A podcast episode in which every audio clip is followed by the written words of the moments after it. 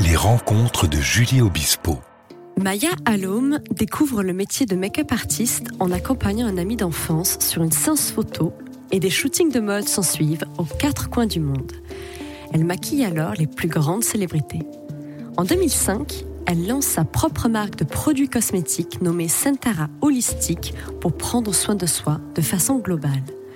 Elle publie un livre, La beauté énergétique, le 2 mars 2022, qui offre un rituel holistique alliant le corps et l'esprit pour aider à se sentir pleinement aligné, renforcer sa confiance en soi et son pouvoir d'attraction.